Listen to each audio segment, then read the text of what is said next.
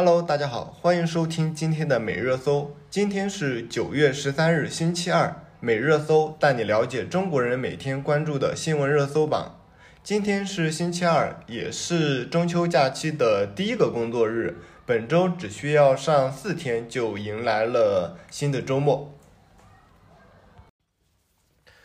呃，首先我们继续来关注一下最近最热搜的娱乐新闻——李易峰嫖娼事件。呃，中秋假期的第二天，李易峰多次嫖娼被刑拘的消息引爆了舆论。九月十一日，根据平安北京官方微博，演员李某某，男，三十五岁，多次嫖娼，已被依法予以行政拘留。经总台央视记者与相关部门核实，演员李某某是李易峰。呃，根据红星资本注意到，事情消息发生之后，李易峰的商业代言也受到了影响。呃，知名品牌 Prada、六福珠宝等多家企业纷纷发表了声明，终止与李易峰的合作。除了代言受到影响，李易峰的商业版图也备受关注。根据中国新闻网的报道，早在2015年，李易峰就挤进福布斯中国名人排行榜的第九名，收入六千九百万元。在资本市场上，李易峰还与多家上市公司有关联。在欢瑞世纪上亿财务造假的风波中，李易峰也曾被牵扯其中。呃，关于九月十一日的官方微博发。呃，发表声明，近期北京警方在侦破一起违法犯罪的案件中，将演员李某某查获，该人对多次嫖娼的违法事实供认不讳，其已被依法予以行政拘留。呃，这里所随后关于北方警报通报李易峰多次嫖娼的相关话题，在微博上引起了热搜。呃，更可笑的是在。呃，北京警方的通报之前，呃就已经传出李易峰嫖娼的事情，但是随后李易峰还有其工作室也发出了这种辟谣的新闻，还在上面说自己一直饱受这样子关于这种呃相当于诽谤或者是污蔑这样的新闻的这种煎熬，然后自己要去起诉这种相关的呃造谣人。但是随后被警方打脸，也直接落实落实了其呃嫖娼的事实。呃，关于其嫖娼的话题登上热搜之后，呃，相关的一些商品代言也与其解约。根据不完全统计，李易峰目前所代言的超过十个，其中不乏刚才说的 Prada，还有高尔夫、人头马、六福珠宝。等知名品牌，呃，与李易峰终止了合作，并且像蒙牛，呃，品牌的真果粒官方微博也发文称，呃，其与即日与终止与李易峰的所有关系。呃，此外还有像，呃，之前呃也有的像那个猎聘 A P P、百威金尊、巴黎欧莱雅等官方微博上也搜索不到了李易峰。九月十一日晚间，猎聘 APP 的官微也表示，与李易峰的代言合作也于二二年的七月三日到期，相关的宣传也已经相当于合同到期终止。呃，此外，关于呃其代言的一些被撤之后，呃其的一些作品也被除名。根据证券时代一公司。呃，报道相关的影视作品也已将李易峰除名，例如曾经主演的《青云志》，两部都有李易峰的名字，呃，都将李易峰的名字给删除了。另外，像《麻雀》《隐秘而伟大》《活色生香》等剧也将李易峰的名字，呃，删除。下面一条新闻是关于三十六岁歌手嚼槟榔六年因口腔癌过世。呃，歌手傅松从参加二零零七年的湖南卫视的《快乐男声》，从而进入了演艺圈。遗憾的是，就在九月十日，傅松因口腔癌过世，终年三十六岁。根据了解，湖南籍的傅松很爱嚼槟榔，其口腔癌就是槟榔导致的。今年六月，傅松更新的最后一次 Vlog，他透露口腔癌复发三次，他还网向网友展示了自己的伤口，整个左脸溃烂。此外，他的影片还劝喜欢嚼槟榔的朋友不要抱侥幸心理，更要远离槟榔。呃，其实大家一直也知道槟榔会诱发口腔癌。呃，槟榔是一种成分复杂的混合物。呃，里面的具体哪种成分导致的致癌，也一直是在学术里面呃去研究的一个内容。呃，世卫组织此前下属的国际癌症研究机构，曾在《柳叶刀肿瘤学》发表的学术论文中，首次确认槟榔的致癌成分是槟榔碱。呃，关于这个槟榔碱的话，呃，被定义为二 B 类的致癌物。那我们接下来就一起来了解一下这个二 B 类的致癌物槟榔碱。槟榔碱是槟榔的主要活性成分，作用于烟碱乙酰胆碱受体，它易于吸收，可在食用者的唾液、血液、尿液、头发和母乳中检出。呃，此外，其与亚硝酸钠反应还可以形成。N- 杠亚硝胺是一种一类的致癌物质。呃，关于呃槟榔碱作为二 B 类的致癌物质的话，呃，我们先解读一下这个二 B 类它的呃致癌危险性有多大。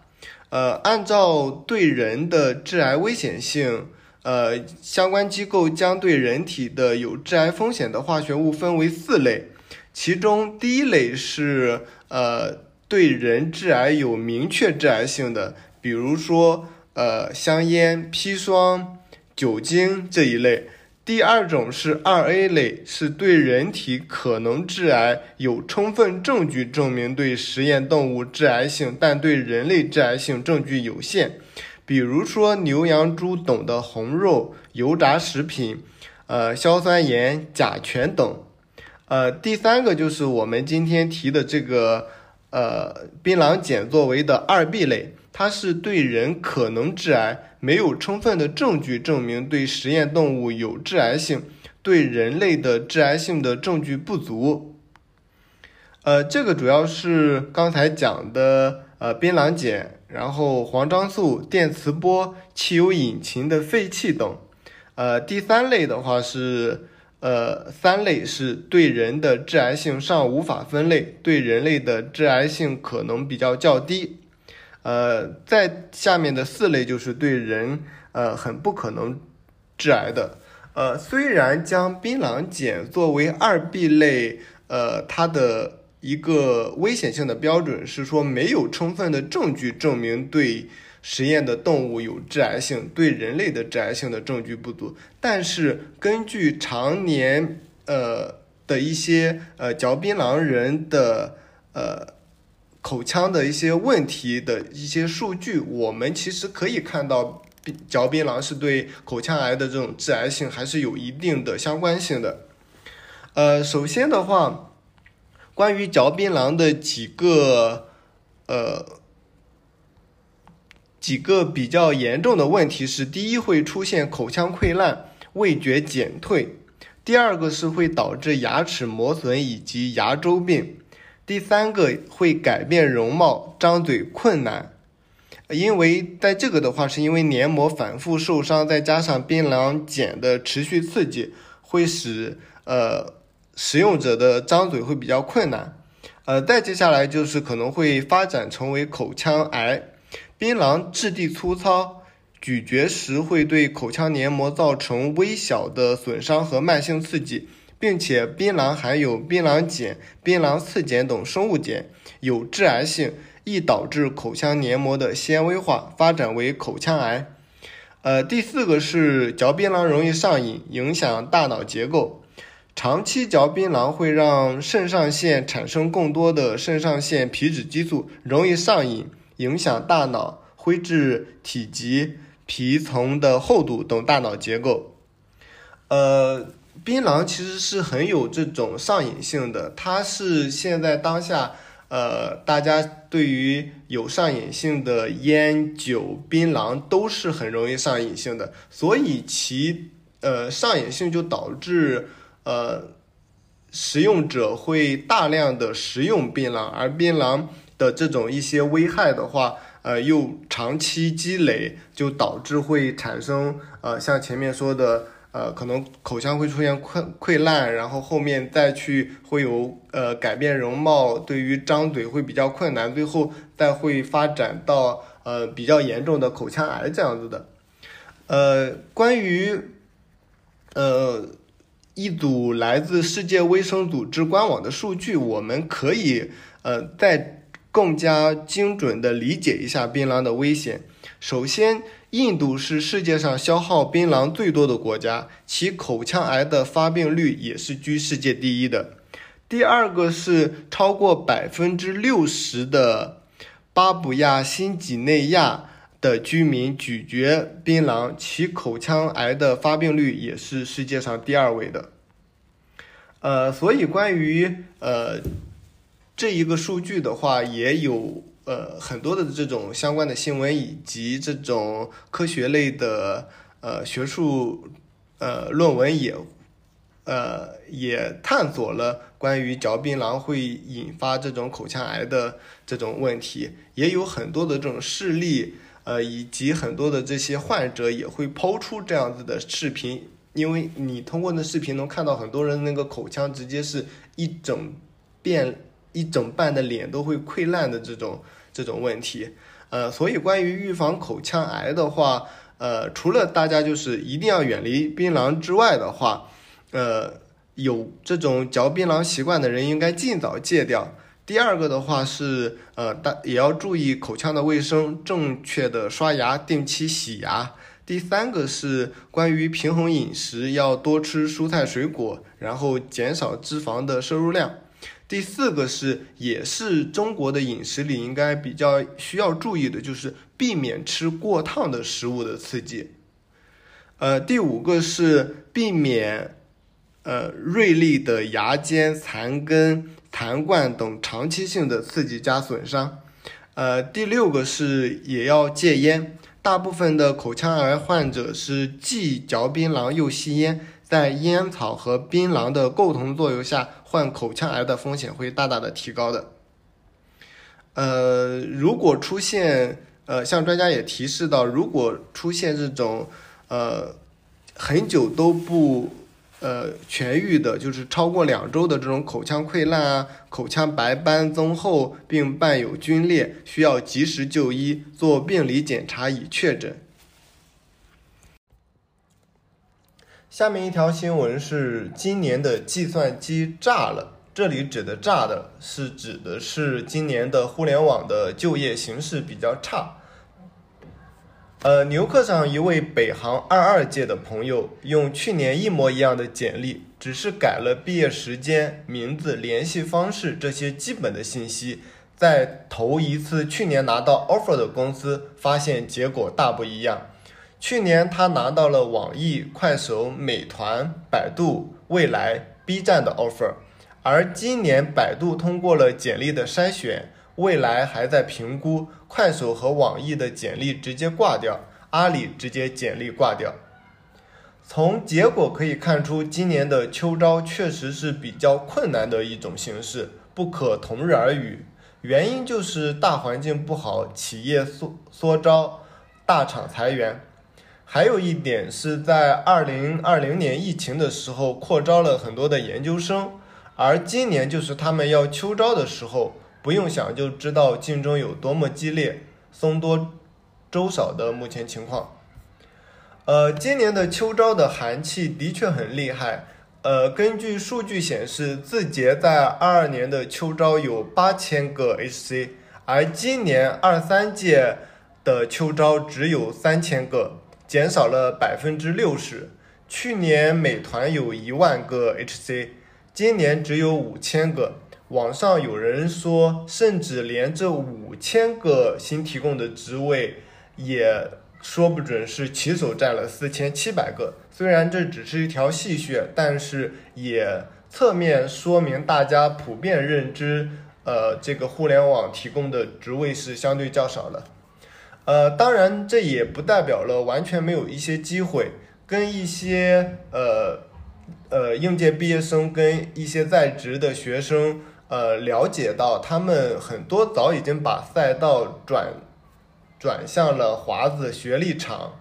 以及新能源车企制造业，还有国企各大研究院，更有的放弃了呃 l a c o 就是我们呃互联网。呃的求职人员会刷题的这一些，而直接呃准备了考公考编这种形式。下面一条新闻是宏大集团称，目前宏大未复工的项目三十八个，要求九月三十日前全面复工。根据宏大集团的官微消息，九月十二日，宏大集团召开了复工复产保交楼的周例会。许家印通报恒大复工复产的情况，并提出要求。目前全国保交楼项目共七百零六个，已复工的项目是六百六十八个，未复工的项目三十八个。要求相关的地区公司在九月三十日前必须全面复工。目前已复工的六百六十八个项目中，有六百零六个达到了正常的施工水平，还有六十二个正在恢复正常的施工过程中。要求相关地区的公司在九月三十日前必须全部达到正常施工的状态。但是，关于宏大发布的这一个消息来说的话，很多网友并不买单，因为很多网友都经过自己的判断，觉得。呃，宏大更像是在喊口号，而他所谓的全面复工，无非是花一点小钱，雇几个工人到现场去做个秀，而真正是没有呃开始复工呃以及工程的实际进展。呃，有因为呃一方面的话，很多网友是基于宏大目前的经济情况以及此前。的一些比较失信的历史，然后对其并不是很相信。第二点是因为，呃，毕竟很多的项目停工，就是因为项目资金不够去实施开展。但是，如果要真正复工的话，一方面又要把之前面欠的钱给补上，另外还需要呃留一笔项目启动的资金，所以这是。相当于双倍的资金的填空需要，呃，宏大去承担，所以很多网友认为其真正，呃，要达到复工的地步还是比较难的。但是因为宏大的呃未复工的楼盘也牵扯到了一些呃官方的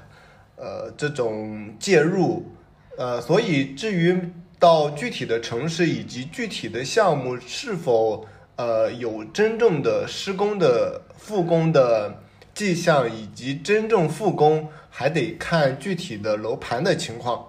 呃，但是如果像整体这样子，恒大只是喊口号糊弄老百姓，呃，不掏出真金白银来去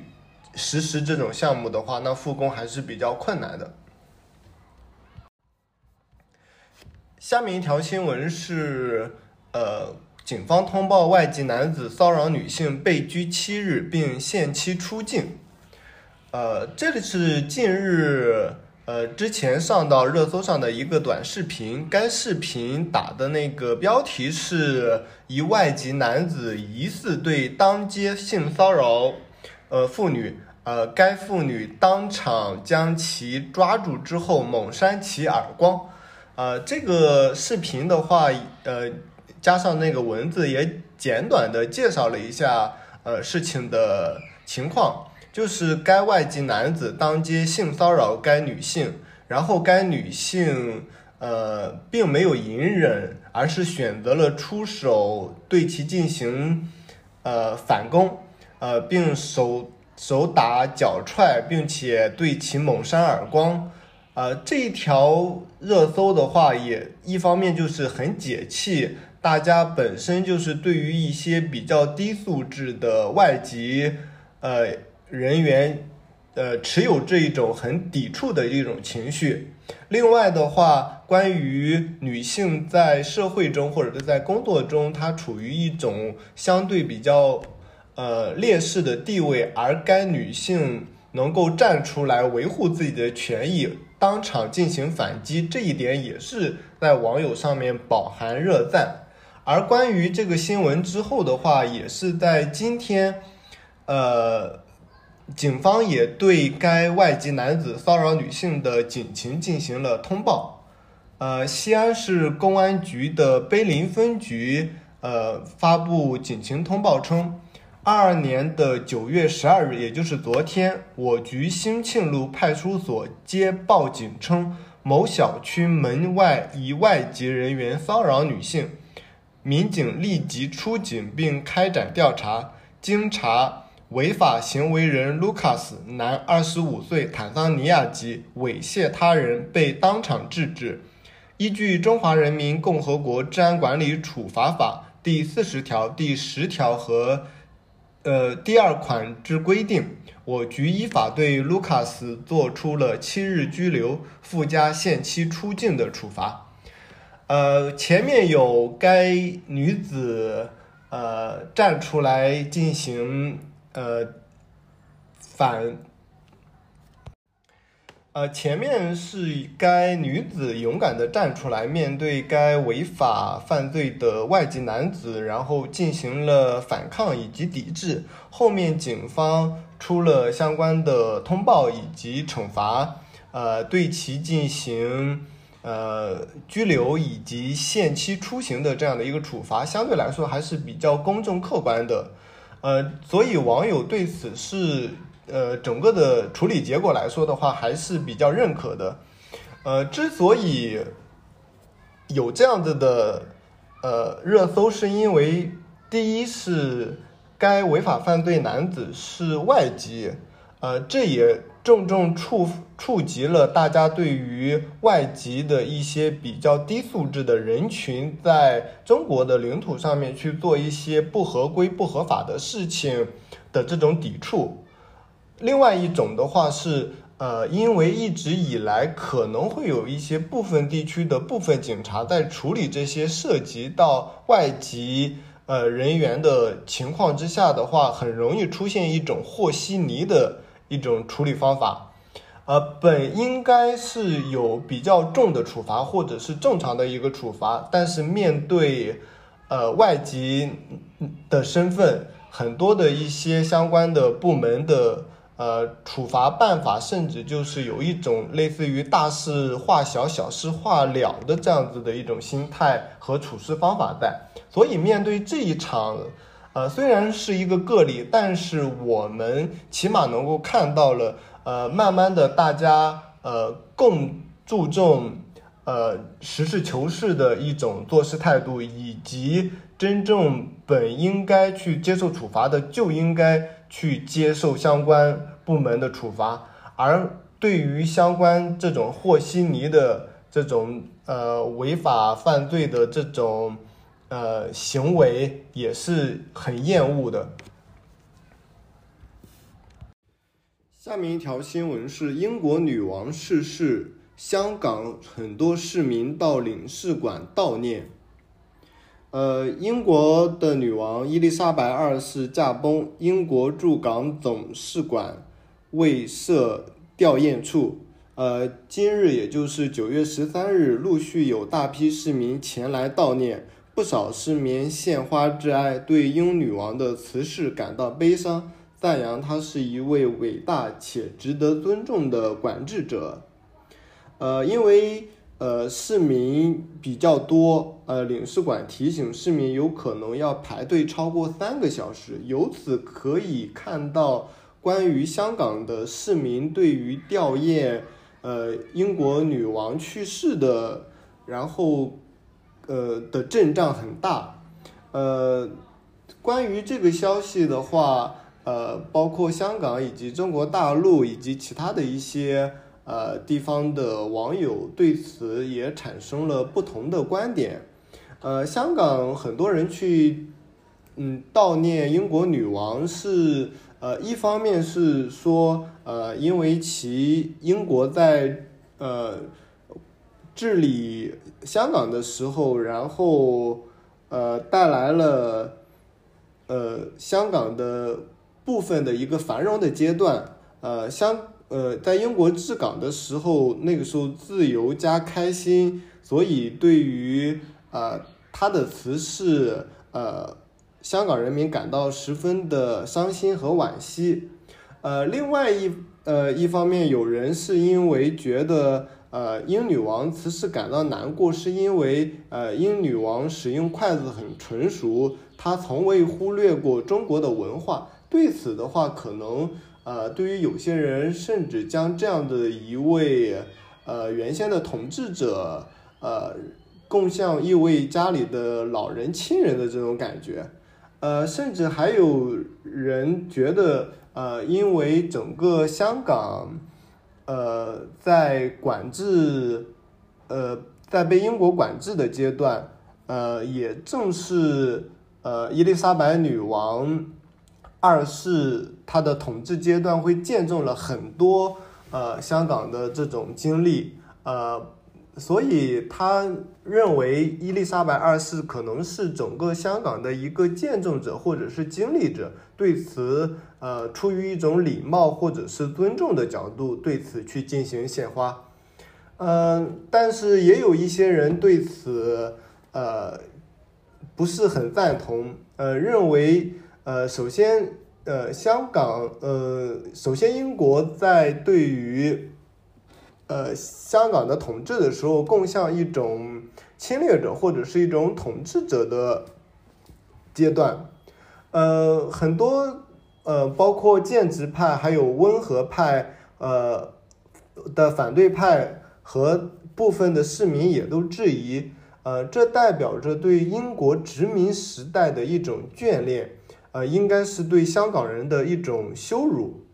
所以。呃，很多人也去对此去讽刺这一个呃信息，因呃这里其实更加去凸显出来的就是呃当下近几年的一些分离主义在呃部分年轻人当中盛行，就有一些人不少会混杂了对美化英国统治时期的这种呃殖民的思想，甚至有一些人。呃，对于历史或者是并没有呃如此高的认知，甚至有一些会将呃英国统治的时候称为更多一种时尚，呃，这个可能部分的意识形态的确还是不同的，呃，关于嗯中国大陆部分人来对此去进行批判。呃，批判这一部分香港人对自身的文化的一种唾弃，而对其统治的这种英国文化的一种崇尚的一种批判，呃，认为这是一种扭曲跟恋殖，就是呃，呃，有点呃迷恋这种殖民的这种被统治的，呃，甚至有点像呃抖 M 的这样的一种价值观。呃，所以，但是相对于相比而言的话，很多呃香港的市民呃将其认为是呃其带来了可能部分的繁荣，对香港的整个的经历跟发展是有一个正向的，或者是呃曾经带来过辉煌的呃的观念还是不太一样的。呃，下面一条新闻是关于俄乌冲突的两百天之后，乌克兰进行大反攻是否迎来拐点？呃，昨天是呃二二年的九月十二日，是正好是在二月二十四日俄乌冲突发生的第两百天，在这两百天当中的战场的形势发生了急剧的变化。尤其是从九月份之后，乌克兰进行了反攻形势开始的。呃，从乌克兰闪击基辅到围攻顿涅斯克，从马里乌波尔之围到俄罗斯放弃蛇岛，我们能看到呃很多关于这两百天来外媒对于俄乌冲突的现状的通报。呃，其中像英国广播公司也制作了呃乌军在九月之后的反攻的一个示意对比图，呃，有兴趣的网友可以自行去查看一下这个图片。这个图片呃，简单介绍呃，通过九月六日与九月十日这呃只有四五天的时间的一个对比。俄军跟乌军的占领情况，很明显的能够看出，呃，俄军在呃九月十号的的那一个图片里面，它所占的那个比重加大了很大。呃，对此的话，像乌军反攻、俄军撤退的新闻也有很多。呃，乌克兰的军队总司令在十一日就表示，自九月初反攻开始以来。乌克兰的军队已经重新夺回了约三千平方公里的领土，并且他还说，乌克兰军队距离俄罗斯的边境只有五十公里。呃，关于乌东地区出现大规模的停电，乌克兰的总统泽连斯基称，俄罗斯是故意攻击发电厂，以报复乌军反攻，在乌克兰东部造成大规模的停电。目前。呃，哈尔科夫和顿涅斯克地区完全停电，扎波罗热、第聂伯罗彼得罗夫斯克和苏梅地区出现了部分的停电，共影响乌东地区约九百万人民的生活。呃，这个关于反击之后的话，呃，俄罗斯相对处于一种比较看败的这样的一种状态。呃，之前的话，呃，其实在网上很少有关于俄乌战争的呃立场的，以及很多呃大部分都是支持俄罗斯，而呃对乌克兰呃持中立的这样的一个态度。但是今天在网在知乎上面有一条热搜，呃。呃，热搜是说国内为什么很多网友在俄乌冲突中支持乌克兰，而不是像呃官方那样子保持中立？呃，关于这条热搜的话，其实可以呃看到，可以视作为呃中国当下的一个关于在俄乌战争的一个意识形态的稍微小转变。虽然呃官方并没有说。呃，俄罗斯是一场侵略性的战争，而中国也一直在俄乌战争中保持中立。但是，其实很多网友会认为其是一场侵略性质的战争，但是一直没有媒体去往这一个方向去带。但是今天反而在知乎的热搜上出来了这样的一个词条，而且很多的网友在底下的评论也是。呃，在支持跟挺乌克兰的这种情况，